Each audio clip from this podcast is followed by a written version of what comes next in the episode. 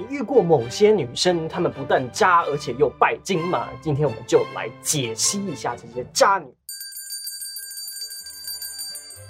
Hello everyone，我们是继续说说在，影片开始之前，帮助我们订阅频道，打开小铃铛。那渣女呢，在西方也有一个词叫做拜金婊子，就是 gold digger。那这个词呢，其实是在一九一九年的美国戏剧中出现。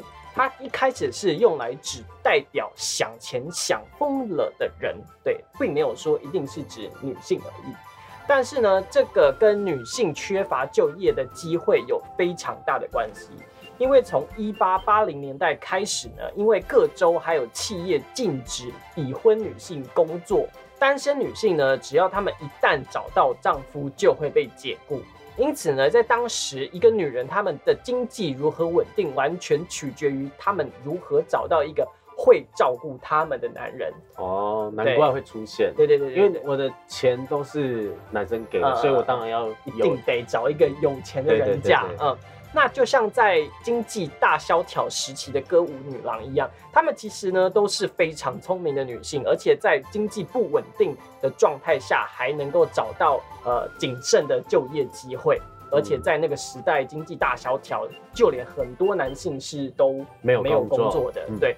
但是到现在，为什么女性已经可以开始工作了，还有这么多的拜金婊子呢？因为这种文化其实是从长辈那边慢慢传下来的。嗯，久而久之呢，有一些女生她从小就被灌输了这种观念，然后呢，长大以后呢，自然而然的也灌输给下一代的这种观念，就是哦我长大一定要嫁给一个高富帅，就像我们之前讲到迪士尼公主对对对系列，对就是他们已经被影响很深了，很可怕。嗯，就他们已经想说，就是说我一定要有人来帮助我，然后我什么都不会，，对，就从爸妈也这样讲，嗯。卡通也这样讲，哎、对。那我我好像真的什么都不用做，对，我就这么做吧。嗯，对，其实呃很多的直播主还有一些小模，嗯。我观察啦都有这种状况出现，而且他们的价值观都蛮偏差的，哦。因为对他们而言，呃赚钱太容易了。嗯。我我也不用什么去上班，然后在那边听什么上司的话，我就是打开电脑开个台，两个三个小时过去。我这个月的生活费就有了，我还干嘛要去上什么班呢、嗯嗯嗯，对。但是他们也是因为有需求，所以他就供应这种需求。啊。哎，男生想看嘛，哦，我就找到了这个 need 的存在。对对嗯，那我就给你看。啊，好就是人你人家想买，我就给他买，好，就这样。那今天呢，我们就整理出了几个常见拜金婊子的几个特性给大家参考。嗯。这个几个特性呢，有可能是会出现在同一个人身上，所以呢，大家可以比对一下自己家里的那个，或或者是说身边正在追求的某一个呃对象，是不是企业家？呃 创业家？嗯，突然从一种那个渣女的很贬义的名词，变成一个 哇成功追求梦想的企业冒险家。对他就是在供应商啊，对，对，那其中一点呢，你可能会注意到，他们对非常琐碎的事情常常会感到很生气，几乎呢就像是他们在找借口生气一样。有时候呢，他们会利用一些小理由来表现出自己愤怒还有脾气暴躁的情绪，直到那些工具人透过某种花钱买礼物的方式来博取他们的好心情。嗯，一个愿打一个愿挨啦。对，其实他本来就是没有要生气，他也没有就是因为讨厌这些事情而生气，他就是为了要你买东西给他而生气就是这是一种招数啊啊！对，手段 对对技能按下去，啊，你就会掏钱啊。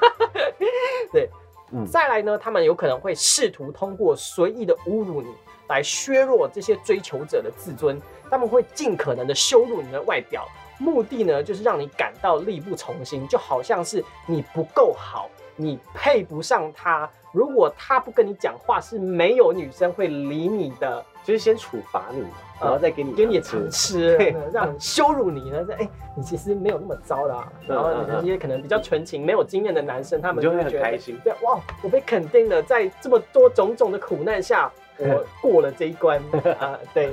接下来呢，他们有可能会设法融入你跟你的家人还有朋友之间的关系。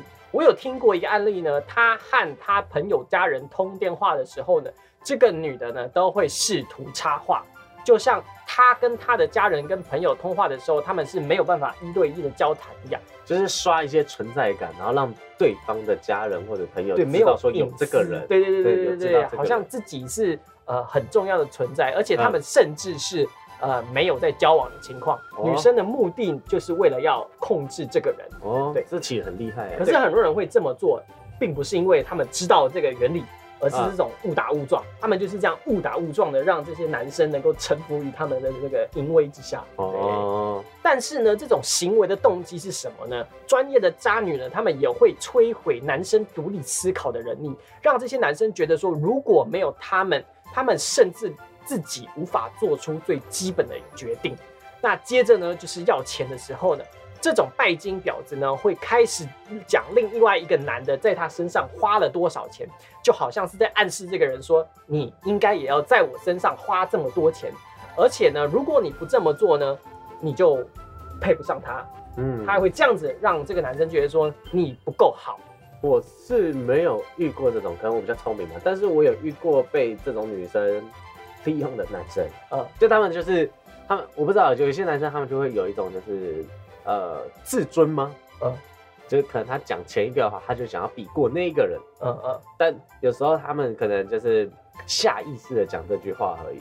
就那些女生可能下意识的讲这句话，哎、之前他都会带我干嘛？之前都会怎样？但但他真正要的意思，其实可能只是你要多关心他一点。啊啊！对，但那些男生他们会听到这个就会受不了，那我要再去我要更赢过他，我对我要要赢过前面这个男生。对对对，他们的那个嗯自尊心比较强，就会想说哦，他之前会送他什么包包，那我要送更好的，嗯嗯，就是想要比过这个人，对，当然他应该讲，哎，我的前男友买了一栋地堡给我。这不可能啊，这不可能啊，对啊，就是就是就是，我觉得可能女生在讲这件事情呢，她就像你刚刚说的，她没有想那么多，她没有想到说，哎，她已经做了这件事情，对对对对。但是男生就是会这样子走心，对，嗯。那这种人呢，他们会觉得自己的价值是从自己的追求者或是喜欢自己的人，他们在他身上花的多少钱而来断定的。嗯。有的时候呢，他们其实不是真的想要那个包包，或是真的想要那个手机，他们是想要别人为了我付出的那种成就感。对他们只是在乎感受，对对他们在乎的是感觉上的问题，说不定你送的那些礼物，通通一回家就被他丢到他根本他根本没有那么在意到那么多，他就是在意说你有没有在意他。嗯嗯嗯，对。所以呢，各位观众，如果你跟某一个女生约会，每一次他都要你花钱，或是要你送礼物给他的时候，你可能就要小心了。嗯嗯嗯，对，那怎么办呢？我们该怎么断定这个女的是在利用你，她是渣女呢？今天就有三点可以给大家参考一下。第一点呢，就是被大家通称的绿茶婊型。对，绿茶婊呢，就是那种在人前装可怜，但是其实呢，只有女生能发现这个女生是不是呃绿茶婊。嗯对。其实呢，这种女生的个性形成，往往成因都是因为她们的童年缺乏父母的爱，使得她们忘记了自己正确表达情感的方式，所以呢，会让人家觉得这个人人格分裂。就哦就是我那个高中那一任女友的那个，嗯嗯嗯看电影一定要做走道的那个。嗯嗯嗯嗯，对。那第二种呢，就是备胎收集型。备胎收集型呢，就是这个女生其实根本就不喜欢这个男的，但是却跟他暧昧不断，甚至会要求对方送礼、请客吃饭，会同时跟非常多个男生耗着。当他对某一个人感到腻了呢，就会随时把他踢掉啊。嗯对我通常听到的这种故事的受害者呢，都是比较那种单纯的仔仔居多。就比较单纯一点啦，比较不知道对方在干嘛。对对对，哦而且他们专挑那种家里有钱的仔仔下手。嗯嗯嗯，这种家里有钱的仔仔，就是呃，他也没什么花费。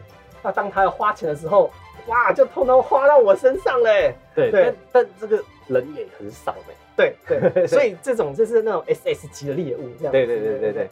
那第三点呢，就是这种女权自助餐级。这个女权自助餐我们讲过很多集了，就是当有好处的时候呢，就是哎、我是女人，女士优先；有苦差事的，就是我是裸女子。那女性约炮呢，就是变成哎、性解放、性自主权。那男生约炮就变成肮脏的玩弄感情的渣男。渣男对对，那通常呢，他们会觉得说，哎、这个生小孩是女生对人类社会最大的贡献，但通常这种人他们都不婚也不生。哦，哎哎，对，所以呢，这个结论呢，啊、第一点啊、婊子通常呢不丑也不正，就是通常中间值偏上。那如果是那种女神等级呢，通常他们的三观跟脑袋都很正常，也不需要渣。嗯对那第二点呢，就是他们会非常的希望异性关注他们，他们的身边没有办法没有异性，他们同时感到自恋又自卑，对感情只知道索取，从来不付出。